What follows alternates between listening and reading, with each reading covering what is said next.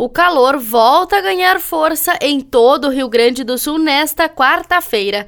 De acordo com a Metsu Meteorologia, regiões como o centro, o sul, o oeste e o leste voltam a ter temperaturas altas à medida que o ar quente também se intensifica. Já nas regiões do noroeste e do norte, onde o calor não deu trégua, será mais um dia tórrido.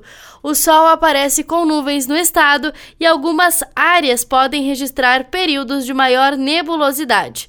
Até o início da noite, podem ocorrer pancadas de chuva com alto risco de vendavais em pontos isolados de diferentes regiões. Com previsão de sol entre nuvens, Porto Alegre terá marcas entre 24 e 36 graus nesta quarta-feira.